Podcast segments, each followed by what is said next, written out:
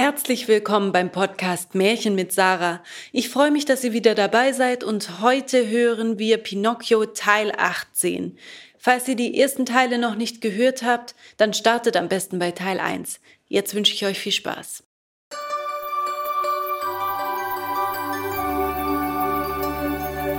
Fünfunddreißigstes Stück.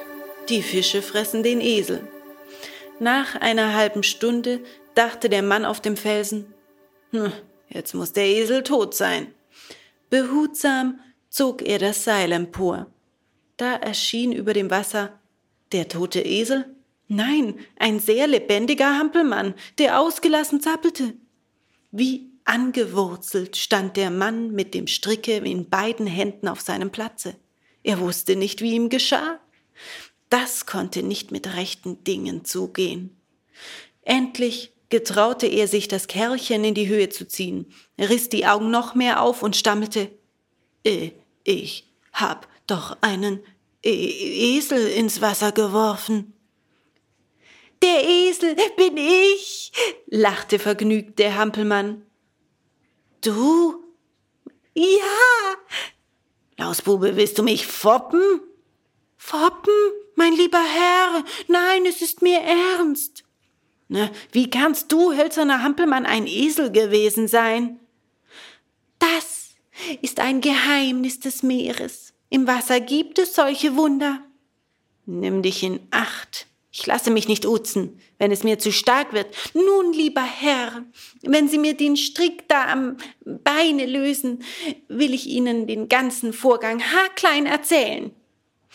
Der Mann war neugierig, eine solche Geschichte zu hören, und machte gleich den Knoten des Strickes auf.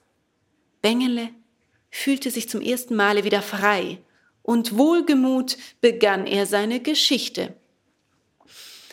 Also, hören Sie, ich war früher ein Hampelmann wie jetzt.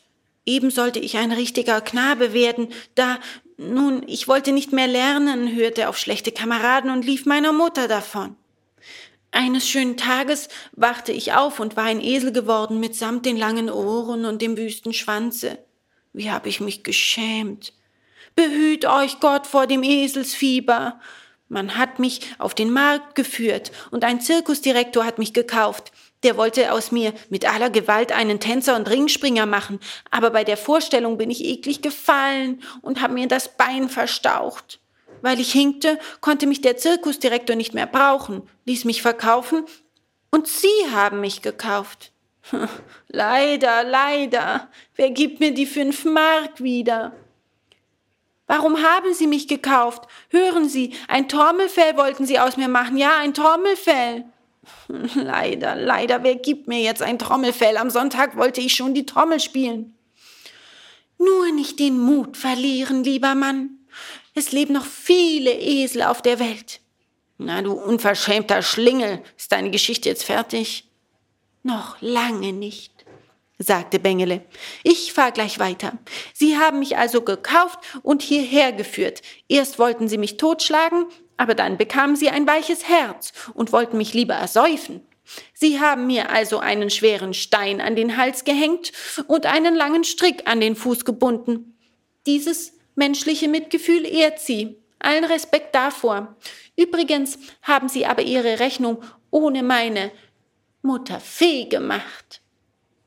Wer ist diese Fee? Wie gesagt, meine Mutter.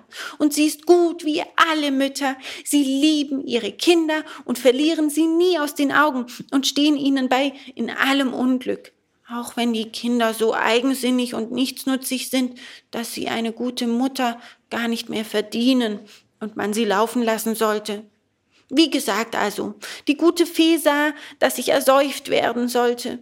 Da sandte sie gleich eine unzählbare Schar von allerlei Fischen.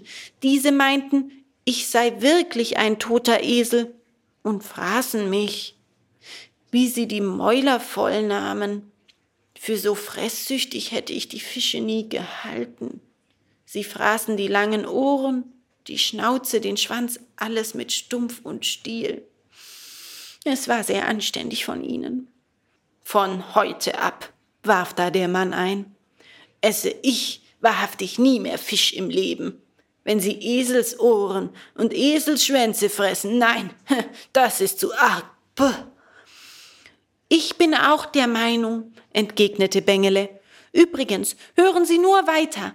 Als die Fische meine ganze Eselei gefressen hatten, da kamen sie an die Knochen. Oder besser gesagt an das Holz. Wie Sie sehen, bin ich aus Holz und Gott sei Dank aus festem Holz gemacht.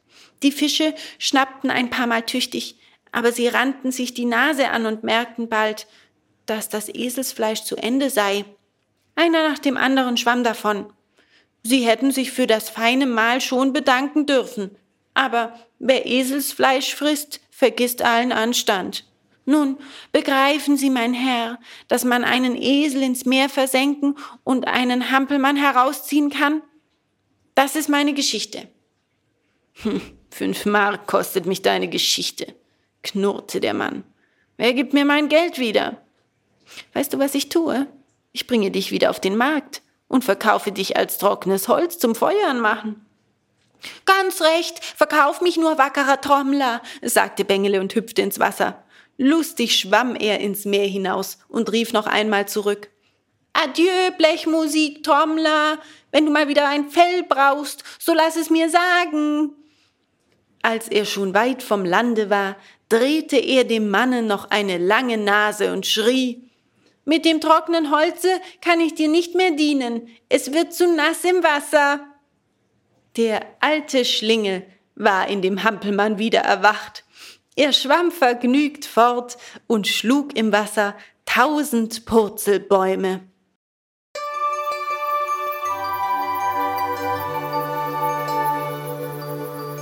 Vielen Dank fürs Zuhören. Ich hoffe, euch hat dieser Teil auch gefallen. Lasst mir doch gern eine nette Bewertung auf Apple Podcasts, Spotify und wo auch immer ihr den Podcast hört da und ähm, folgt mir auf YouTube. Bis zum nächsten Mal.